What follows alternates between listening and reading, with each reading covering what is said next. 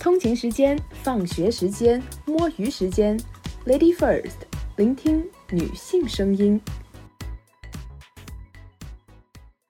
Hello，大家好，欢迎收听 Lady First，我是鸡爪。最近考研录取通知书正在陆续的发放嗯，我也在朋友圈看到有好几个朋友就秀出了他们的录取通知书，我就可羡慕。因为半年前我已经把这条朋友圈的配图和文案都已经想好了，但是呢，我没有上岸，哎，就今年可能发不出来了，等过几年吧。不过今天我邀请到了我一个上岸的朋友，今天呢，打算跟他聊一聊。那周洋先给大家打一个招呼吧。Hello，大家好，我是周洋，然后，嗯，是一名刚刚上岸的准研究生，对，然后，嗯，我这个情况是这样的，我的本科是一名，是不是我的本科是一所非常末流的本科院校，如果有三本的话，那它就是三本，然后因为三本不是被去了，所以它就是一个非常末流的二本。对，然后上岸了一所比较还可以的一所二幺幺，我觉得这个事情可能听起来比较励志，但是我觉得其实就是上岸了之后，感觉这个事儿其实不是这样，就是就是你可能我觉得会有一些就是跟想的特别的不一样，特别特别不一样，我觉得。那对，那一会儿可以跟我们聊一聊。然后，呃，我也介绍一下我的情况。就我发现我的情况跟周洋其实其实差不太多。就是我的旧的院校也是，如果有三本的话，那它就是三本，对吧？但是，呃，然后呢，我报考的院校是，嗯，就是一线城市的一所九八五，然后呢就没有考上。对，然后但但是也不是特别特别 top 的九八五了，就是还行的那种九八五。然后呢，嗯，我感觉。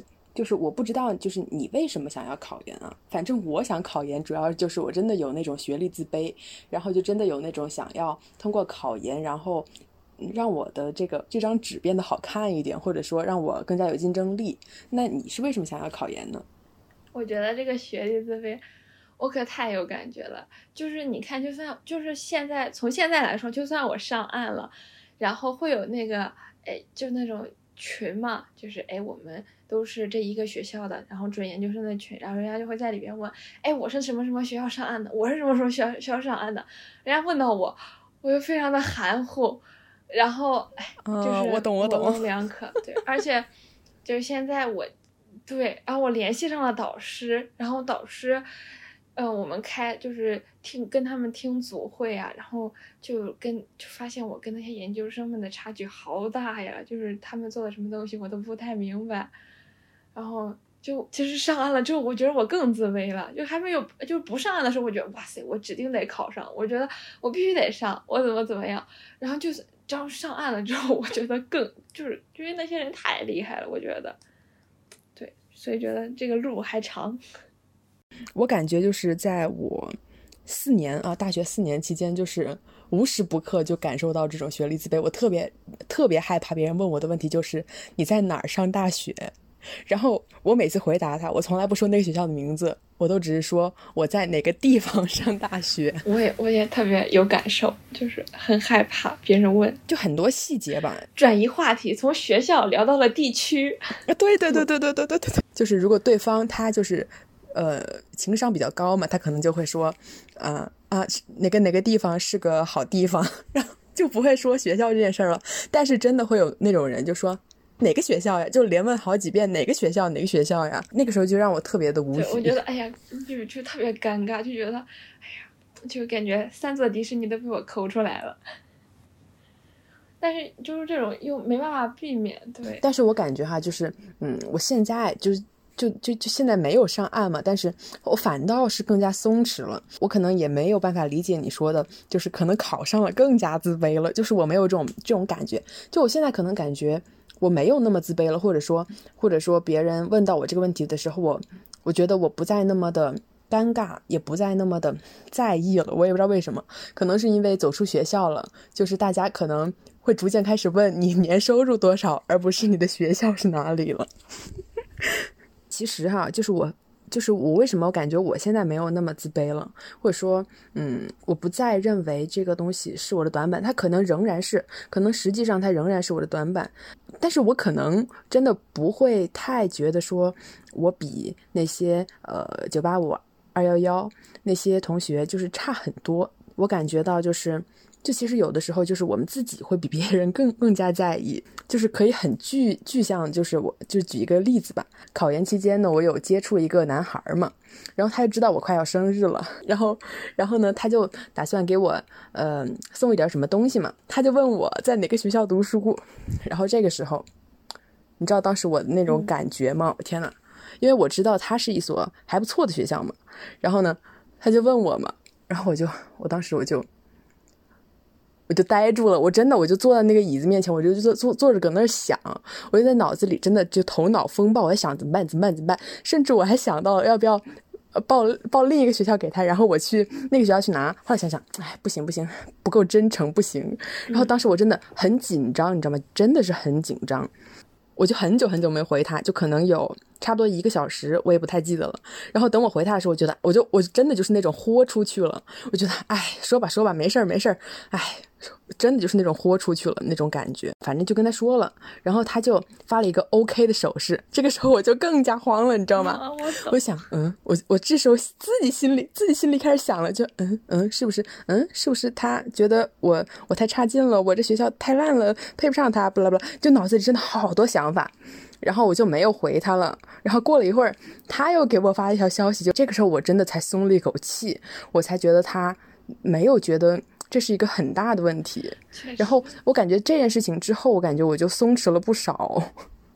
这这件事情可能也是我，呃，在某种程度上克服了一定的学历自卑的这么一件事儿吧。就可能还有一些别的因素，但是这件事我就感觉可能真的只是我们自己在紧张，自己在介意。是他拿了一束花，把这个这个口给突破了，把这个口给敲开了一个洞。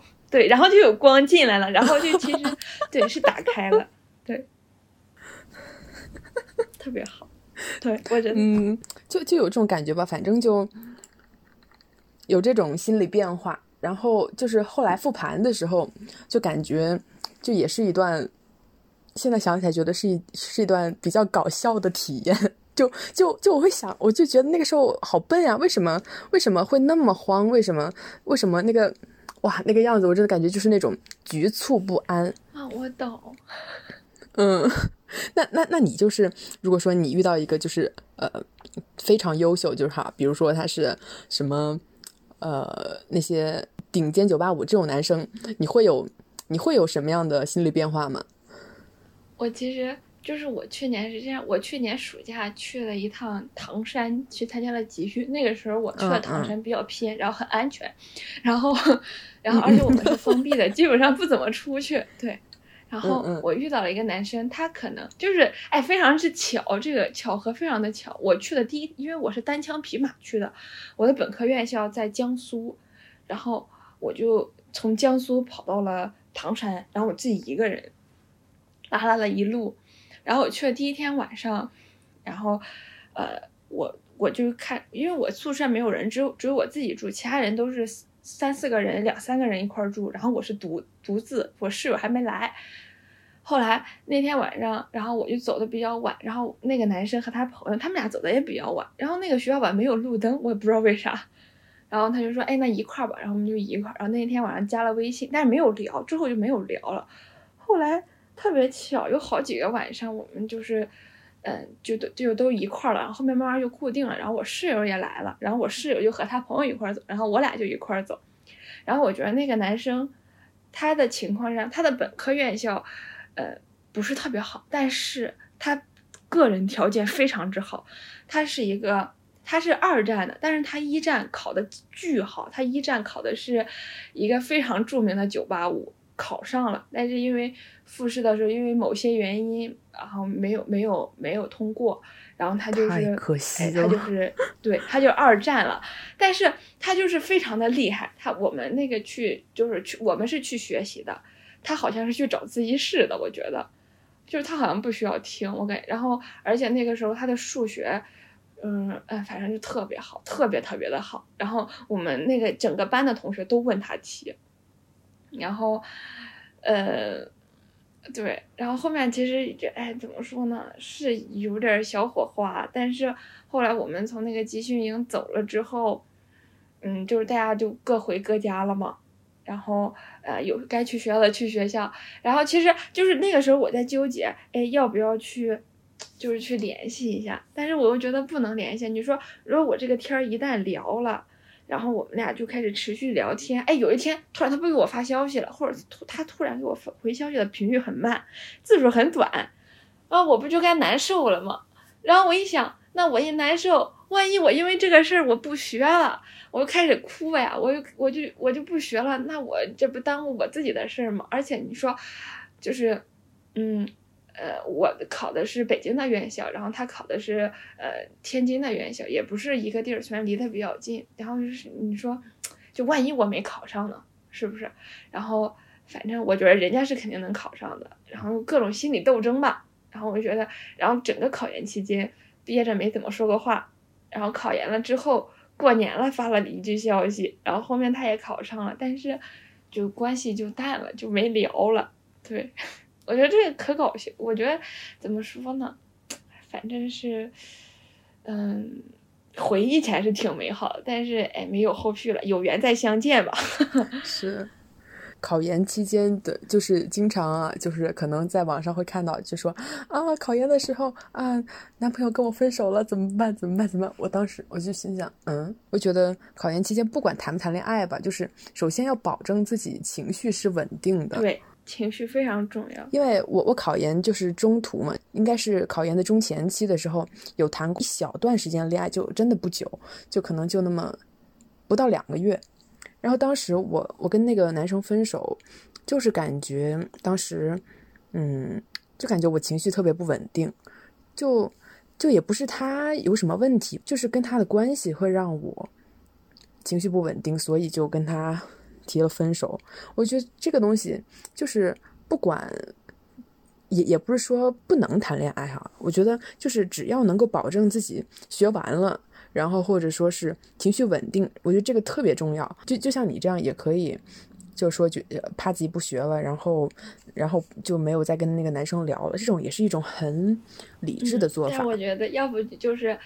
呃，就像我这种，其实我觉我自己觉得哈，我现在就是摸着良心说句实话，我觉得这是一个小遗憾，对，因为我觉得那个男生就是不管从他性格上，然后长相上，然后各个方面吧，我觉得是我非常之理想型，对。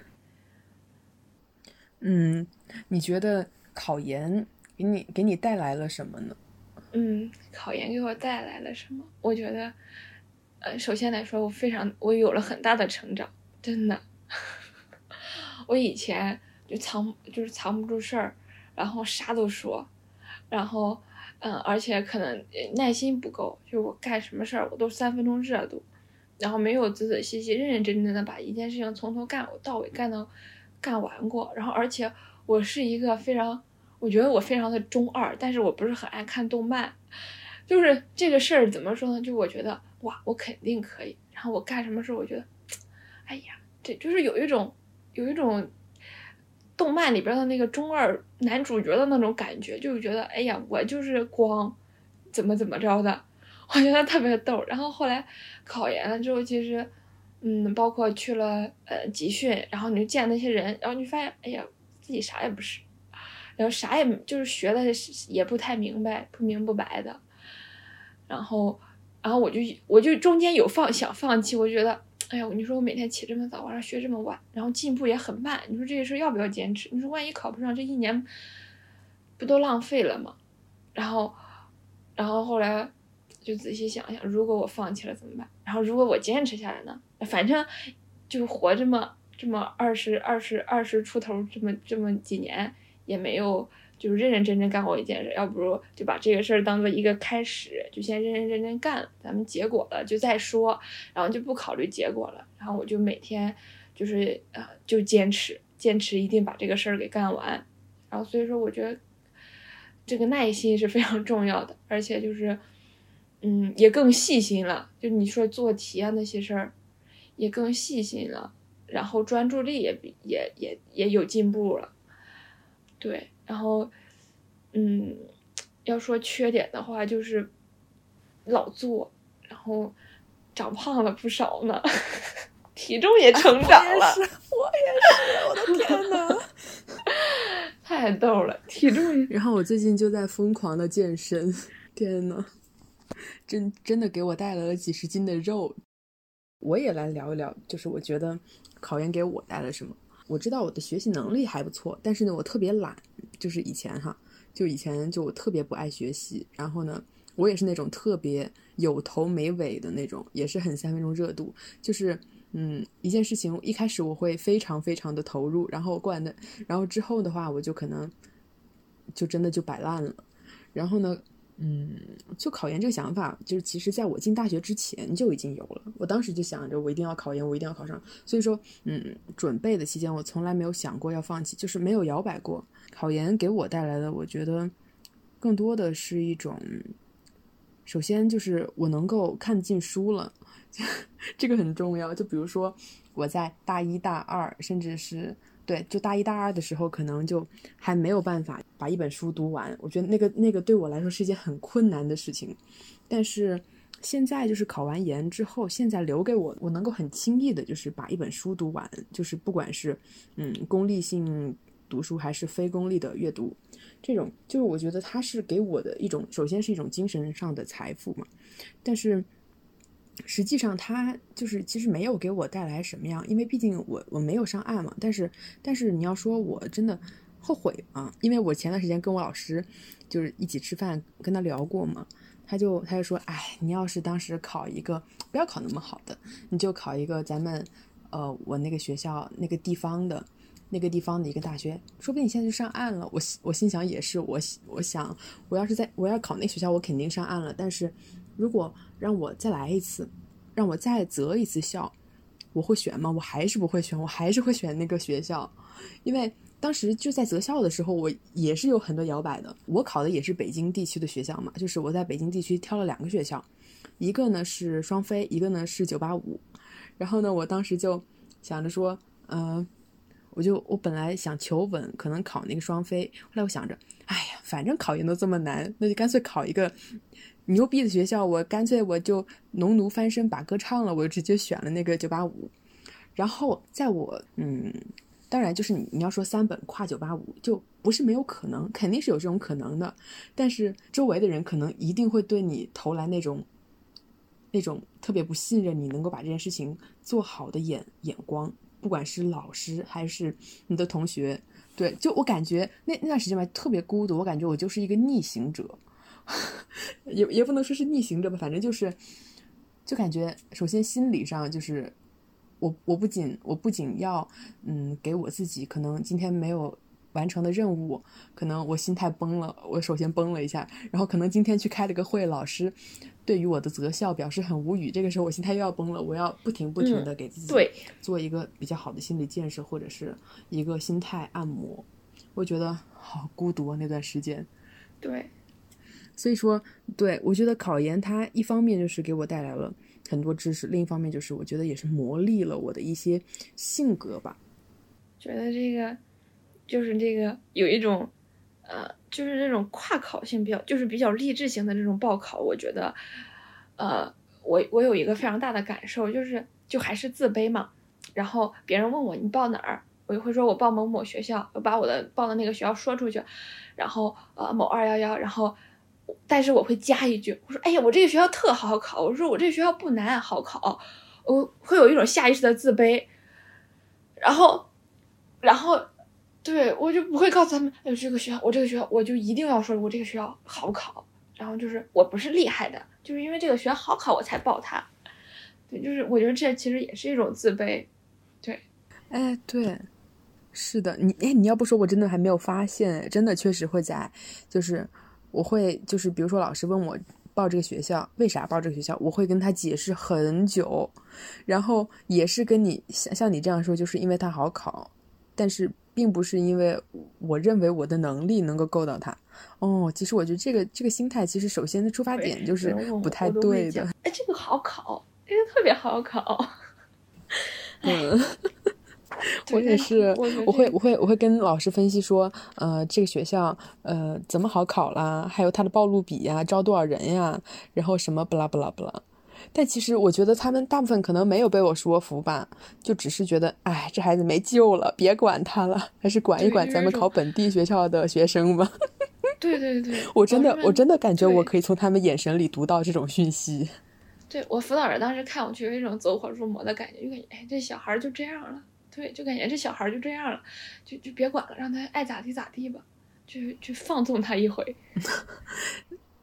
我考的是文科嘛，然后呢，我的两门专业课就是每门专业课大概要写十二页的那个 B 五啊 B 四纸 B 五纸吧，反正就是写写那么多白纸，然后这个东西就是一个很主观东西。确实，哎，我觉得，但是我觉得，呃，你们可能就是我的，我以我来理解文科哈，我觉得是一个，我只能够就是就是。嗯，我我本人哈，可能比较喜欢看书，然后我也会，就是就是经常会看书，然后我觉得书籍是一个很棒的力量。但是你要让我哎来跟你讲讲一些这些文学类的东西，我一个字都说不出来。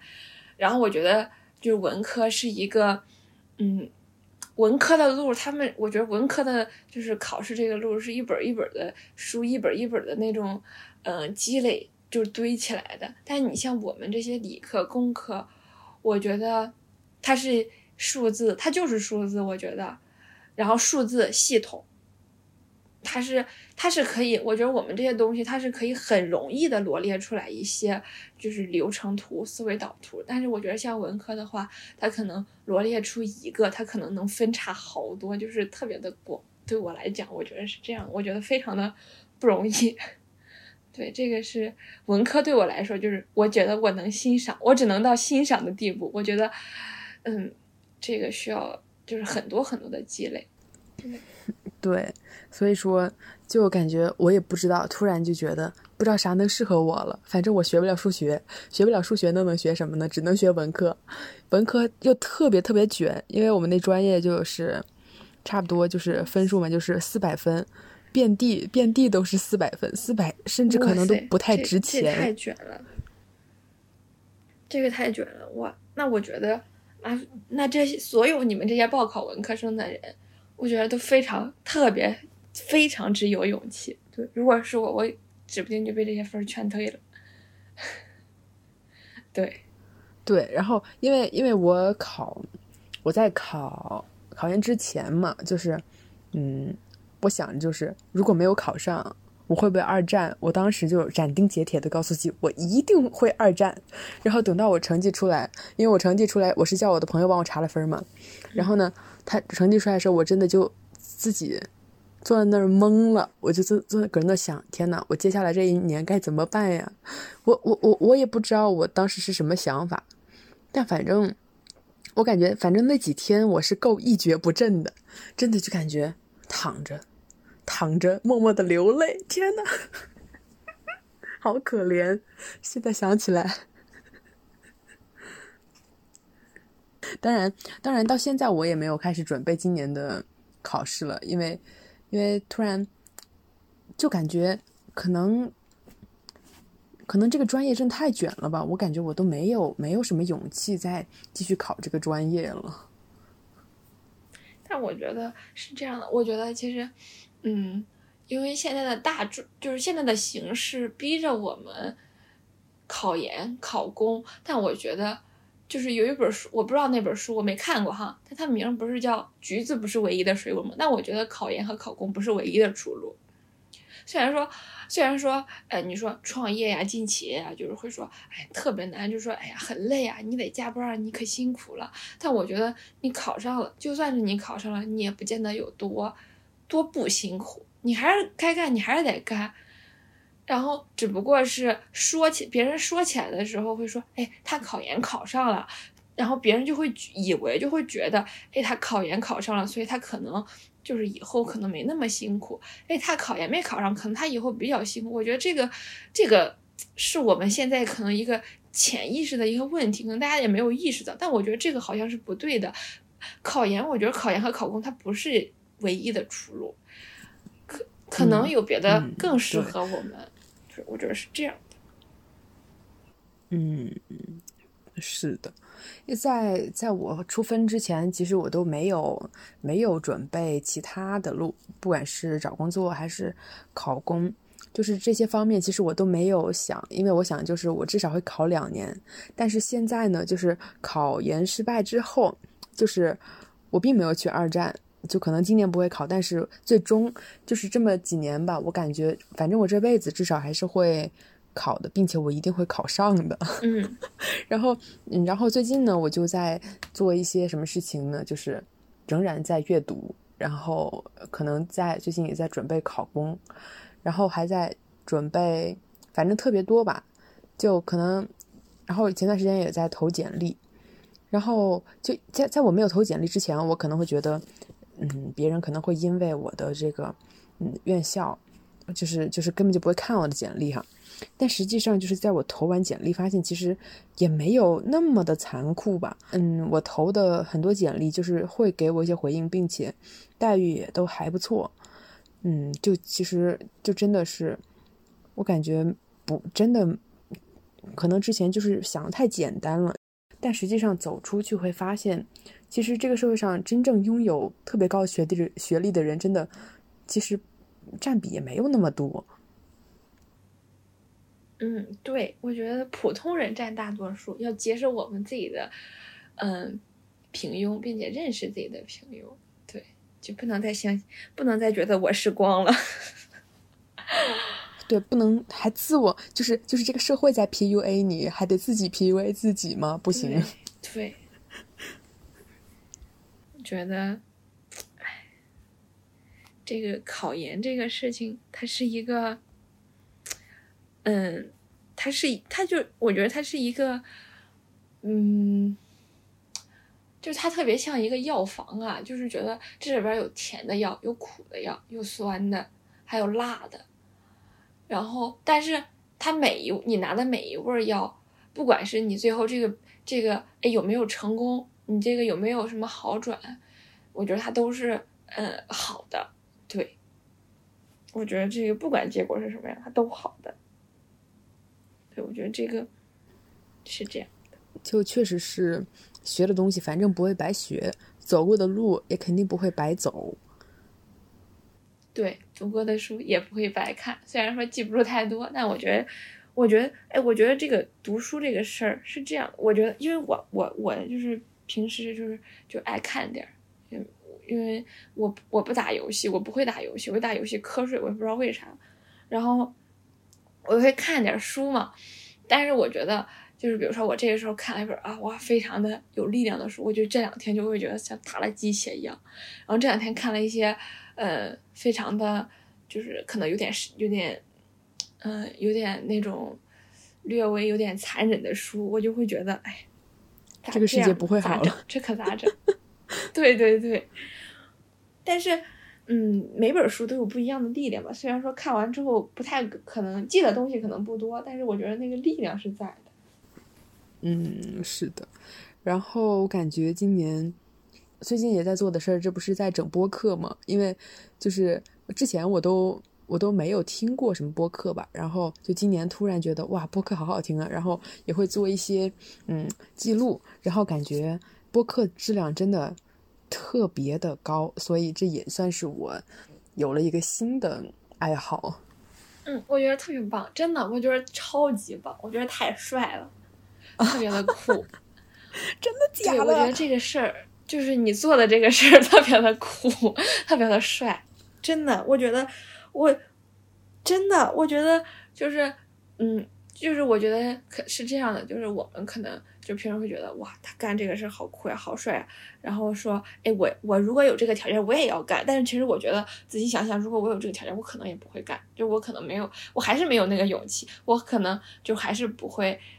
就是去哎，就是会突然的，就是嗯，和别人不一样，然后独树一帜，然后我更情愿别人不知道，不知道我，然后怎么怎么样。但我觉得，就是有勇气做一个事情，就特别的特别的帅。啊，因为就是就是，其实我我在听完播客，因为我本科就是播音生嘛，虽然你可能听不出来我是个播音生，毕竟我是一个不务正业的播音生。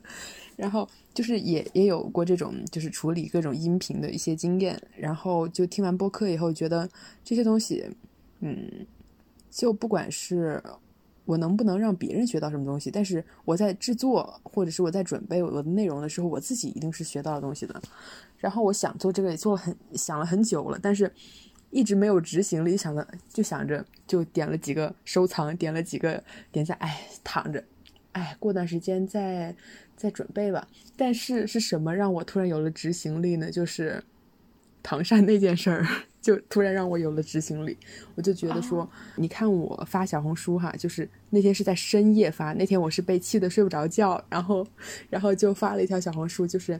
喊大家一起来做播客嘛，然后就有特别特别多的人就来，就说也有这种想法，然后呢，就我就很高兴，因为然后然后这是我第一期播客嘛，然后呢也是，所以说就感觉，哎呀天呐，终于把这个事情支棱起来了，对，特别棒，我觉得超级酷，真的，我觉得就是如果下定决心做一个事儿，不管这是什么事儿，都特别的酷，超级酷，对，干就完了。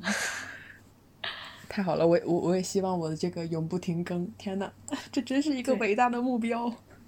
没事，肯定可以的。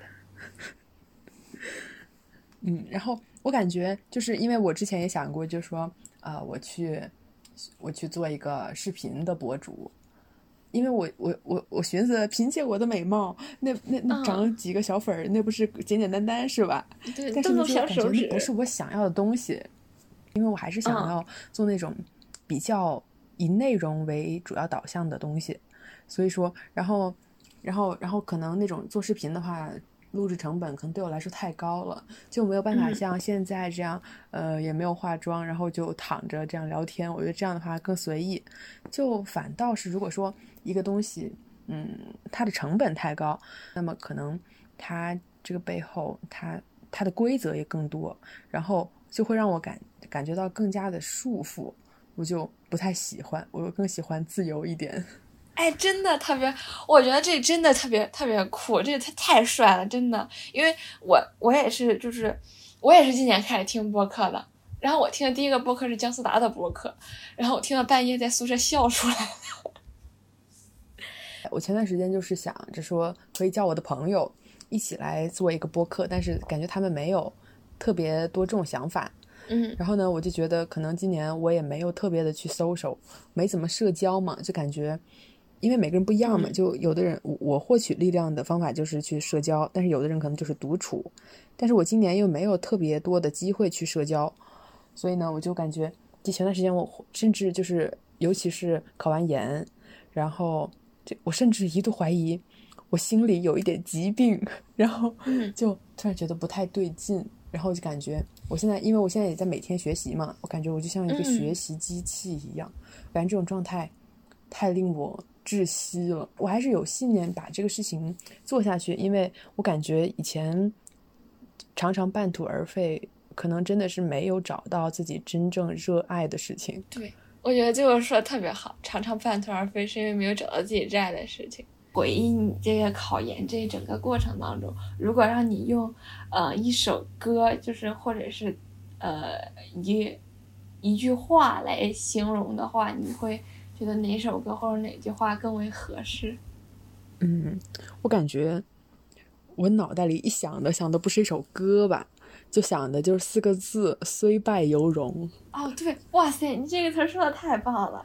对，真的就是这种感觉吧，就是。我会因为这个问题，我也问过自己，就是就会想说，哎呀，没考上，就就真的是前段时间也是陷入了很长一段时间的自我怀疑，就感觉真的更加不信任自己了，就就真的会想，嗯，为什么要选一个自己可能不太能够够得到的学校？然后为什么要要出生在这个年代，这个这么卷的年代？然后。更多的可能还是对于自己的一些怀疑吧，因为考研的时候，我我经常我我也有时候会摸鱼了，就会回忆起那些摸鱼时光，也不是后悔吧，就感觉会不会是我罪有应得？就一些这种奇怪的想法。但是我我仍然是觉得收获还是要大于大于我得知我失败之后的这种这种沮丧啊，或者是自我怀疑。别看我现在能够笑着说出来，但是你要说出成绩，应该是二月份，现在是那是几月？恍惚了，我已经就对三四个月之前，我我整个人就是整个人就是状态极差。哪怕就是我，我对就就那种那种状态，我现在回忆起来都觉得疼痛，就感觉那个状态，我已经感觉我的灵魂被抽走了，感觉那个人也不像我，也不是我，我甚至对于那段时间的记忆都不是特别的清楚了。哦，我懂，就感觉还是用了挺长的时间去治愈那段时间的伤痛吧。笑死我了，怎么怎怎么好像失恋了一样，太好笑了。太考研，我觉得现在说出来，他就是他，就是他，可能就是可能在之前讲考研的时候，就哎，考研我考呀，我考研。然后我觉得就是在呃哎考完之后，包括现在，我觉得说考研的时候，我觉得这考研这个词儿特别沉，就是它有重量。嗯。我也觉得，就是对那个时候感觉就是打了鸡血，就说考研考研考研，感觉每天早上起来第一件事就想的是考研。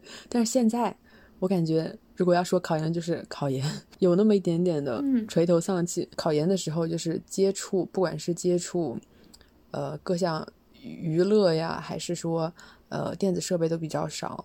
然后在我考完那天哈，最后一门嘛是一一个那个。专业课，然后那个专业课呢，得要我们就是亲手把那个把那个试卷封到那个信封里面，然后贴封条的时候，我天呐，我好紧张，我的手都在抖，我不知道我在抖什么。我心想，难为什么不是刚开考的时候搁那抖，为什么是贴封条的时候搁那抖？然后走出去的时候，就是走出那个门的时候，我感觉我好恍惚啊，我我脑子是那种很放空的状态。等我走。等我下楼下楼下楼下到了那个，嗯，那个楼下的时候，我还在想，嗯，考完了，今天晚上居然不用学习了，就我甚至还有一点不敢相信。当时我也跟我的朋友分享了，就是说我当时那个心，我感觉我都不敢相信我考完了。然后，然后当天晚上就不要学习，我都觉得好奇怪，我都觉得 真的很不习惯。我觉得考完之后就觉得啊，像梦一样。结束了，我这一年结束了，就啊，一年都过去了，天呐。是的，对。然后，其实但是，因为当时刚好也是差不多在年底啊，圣诞节。对，哎，对对对，想起来了，平安夜。对，我，我我考就是，其实我我不知道，就是我考试那两天的三天，考试那两天，我跟打了鸡血一样。我考试的第一就是第一天考试的前天晚上。我是两点睡，六点起的。第二天晚上我是三点睡，六点起的。中午也不午休。我好像睡得更晚，因为当时第一第一门是政治嘛。然后我当时我那个政治好像还没背完，肖四的那些好像还不太能，还没背完。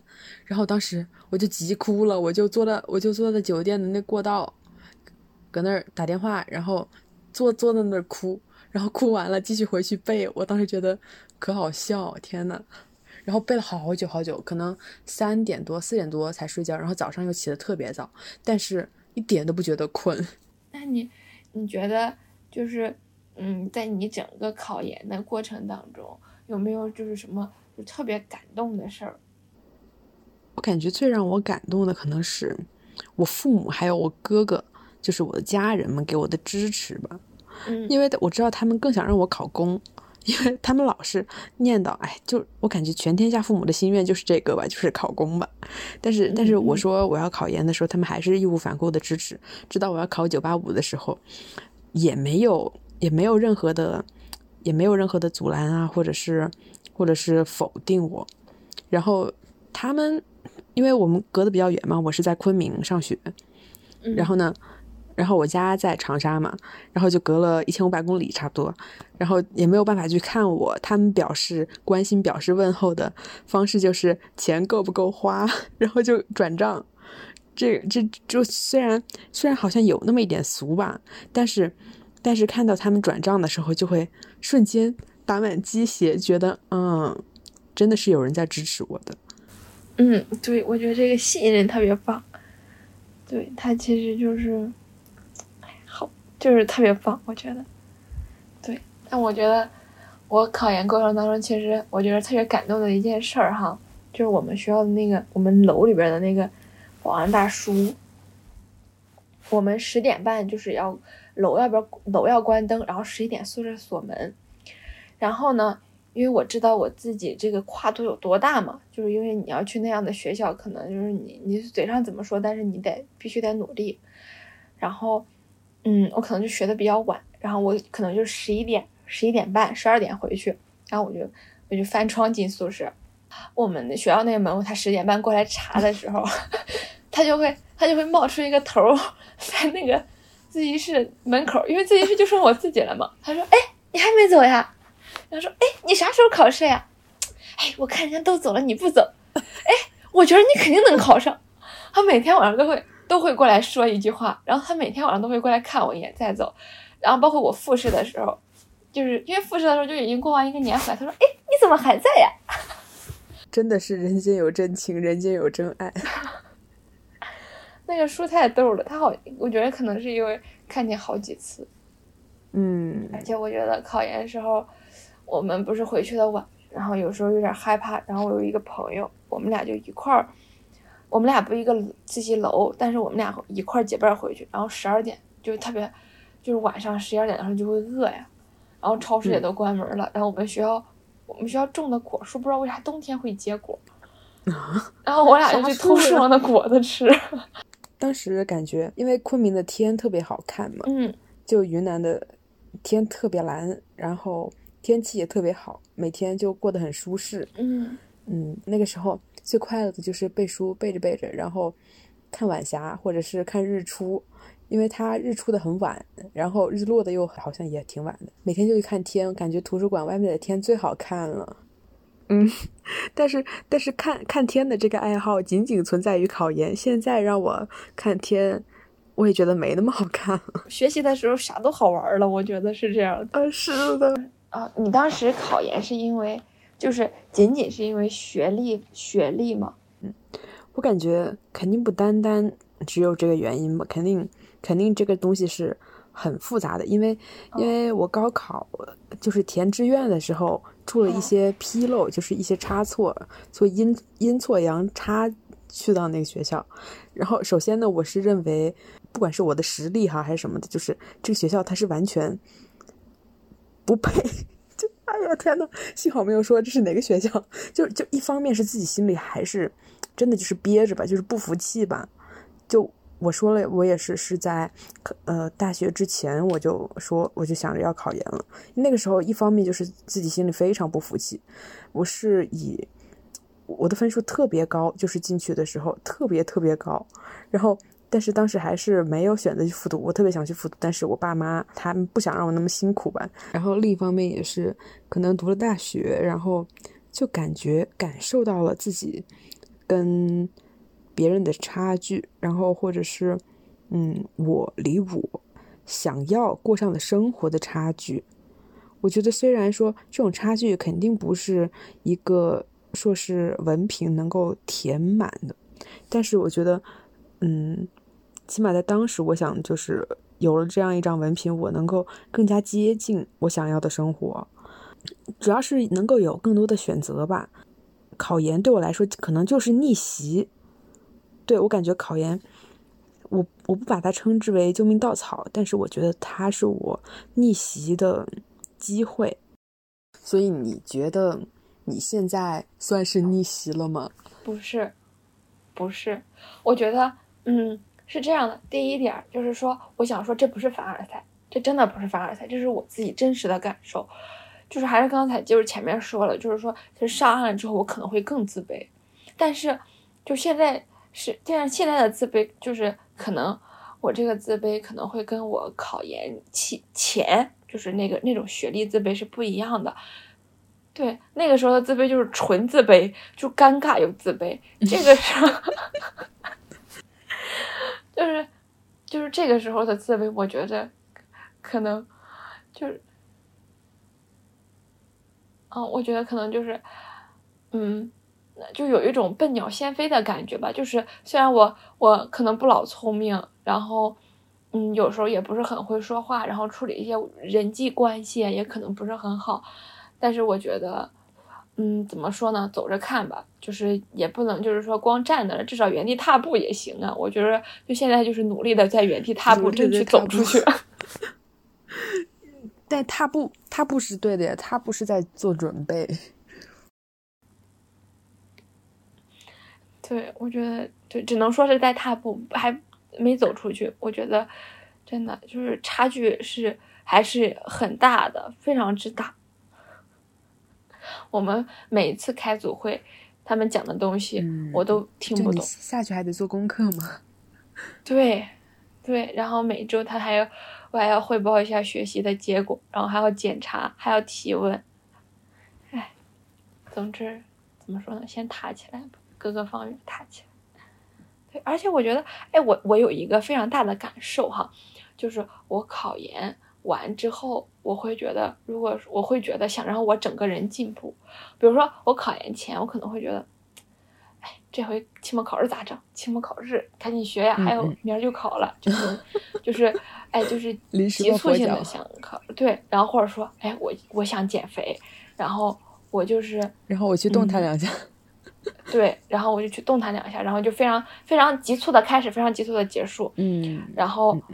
嗯，也不会太关注于自己别的方面，可能就会关注一下我舒不舒服，然后我的外表怎么样，然后不会太注重我怎么想的，我内心怎么样，然后我这个人人格怎么样，或者会性格怎么样，然后不太会去观察自己。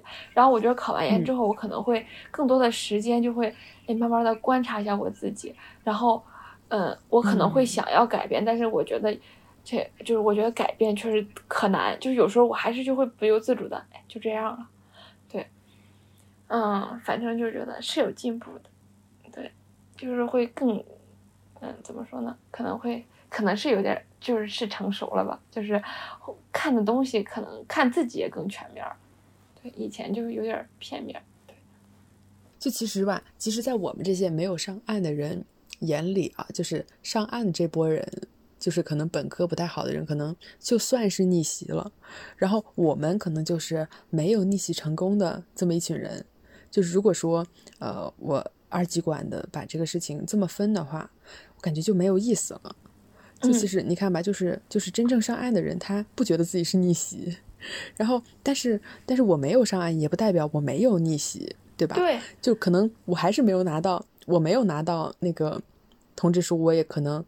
两年以后，三年以后，我穿不上那个蓝袍，我也拿不到毕业证，但是不代表我的思想上没有逆袭，不代表我的经历没有逆袭。对，对，我觉得特别，一张通知书可能说不了什么，可能你可能你觉得，哎，我没有上岸，我可能两三年之后我穿不上那些蓝袍，可能我们这些上岸的两三年之后也没穿上呢，是不是？好家伙，就你就那么一点小批错，对不对？就是。这这个事情是不好的，但是尽量不能发生。其实真的不是说因为没有考上，所以在这里找心理安慰吧。就确实是经历过的人，就可能对这个事情有更深刻的了解，然后自己的思想上也会有一些心态上的转变，对自己的观察，就像你说，对自己的观察，对自己的认识，确实也是。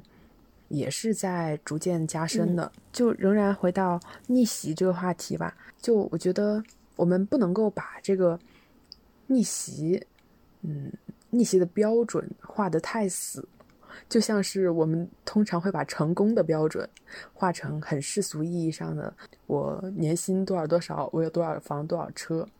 我觉得这样的话，这样的话，这样可能真的只只能叫做生存，而不能叫做。生活对，所以说学历自卑的尽头是只有逆袭，但是这个逆袭不一定是只有那些世俗上的成功。干自己喜欢的事儿，然后就就干就完了，就不管你坚不坚持，反正干了就对了。对我觉得都都可酷了。对，就行动起来这件事情，远比在那儿思考更重要，因为我知道我是一个特别完美主义的人，会觉得说我我要做一件事情，我可能前期要做非常多的准备。就比如说我录播课，我可能要把我所有的设备准备好，我要去买一个嗯非常棒的话筒，非常好的声卡。然后我才能干这件事情，但是实际上就是我现在什么都没有，我就是一个 iPad 一个手机，就是非常普通的设备。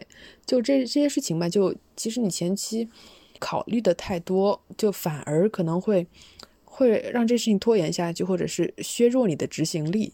真的想做一件事情的时候，就一定要趁还在还有激情的时候去做。对，我觉得是这样的。不要犹豫，对，有勇气，有勇气的人才会快乐。对，这是黄磊老师在那个《向往生活》里边说的。好啊啊，勇敢的人，对他好像，对他好像说的是什么？不勇敢的人是不会快乐的，然后只有勇敢的人才会快乐。勇敢这个东西真的不是每个人都具备的，对对对，也不是每个人每时每刻都具备的。在有勇气的时候去做决定，我觉得都不会让我后悔。没错。大学生嘛，我们现在大学生大多数都在经历一个非常迷茫的阶段。就你，你会有迷茫的时候吗？会，非常之有。我大一、大二前两年简直就是浑浑噩噩、混沌沌沌。对，我好像我我记得非常清楚，我是怎么点醒的，我怎么决定，就是说，哎，我得干正事儿的时候，是我，我好像我我。嗯，是我十，哎，对，是好像我十八的时候，就是大二那一年过生日，然后我哥给了我一本书，啊，就那个牛天赐，好像是，就好像那时候郭麒麟他们老在那儿巡演什么之类的，然后还挺火，然后我哥就买了给我了，然后我看看了，就是他其实故事，嗯，就是小说嘛，然后他最后有一有一段话，就是点到我，他说，那个就是那个男主嘛，他叫牛天赐，他就说。哎，我感觉我我这二十年好像白活了，就是要要能耐能耐没有，然后要本事本事没有，我一遇见真事儿我就全完了。我一想，哎呀，这不就是我吗？一下就醒了。我也是那个大一大二的时候，真的就是浑浑噩噩噩噩噩 浑浑噩噩。那个时候就刚进大学，然后就每天想着就是怎么玩。怎么逃课可快乐那段时间，但是现在想起来觉得我什么都没有记住。对对，我没有一个特别明确的节点，就是突然知道自己该做正事儿了，就没有没有像你这样有一个明确节点。好像我记得就是有一天我突然发现我自己特别没文化，就说话说话水平啊，或者是怎么样。然后我又看到别人特别有文化，因为有文化人嘛，他就他说话。就出口成章，就是他说话那个语态，还有内容，就能够让人感觉他有文化。然后突然发现，如果让我说的话，我可能会跟你巴拉巴拉巴拉巴拉，我可能我很能说，但是我可能还是没文化。然后那个时候，我突然发现我没文化不行，我得我得有文化。然后就开始玩了一段时间 B 站，因为 B 站内容也还不错嘛，就很多都是优质内容，然后也是。也帮助了我，就是感觉把我天灵盖掀起来，然后看到了更多彩的世界。然后，反正 B 站就是对我帮助特别大。今年的话，就是播客对我的帮助特别大。这个大概就是现在逐渐变得逐渐有文化这么一个过程，起码没有浑浑噩噩了。我感觉每个人可能都会有这种时候，有的人比较早，可能 有的人可能就比较晚。我觉得我的话其实已经算比较晚了，但是好在它还是到来了。反正我们都是越来越好。嗯，那我们今天就先聊到这儿吧。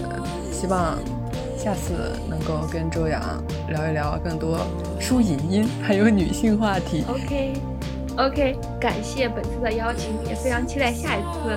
咱们再见。到节目最后啊，希望大家呢能听到这儿，那应该就是牛人啊，应该没什么人能听到这儿吧？就可以点一下订阅，然后如果喜欢我们俩的话，可以关注我们俩的小红书账号。好啦，拜拜，拜拜，拜拜。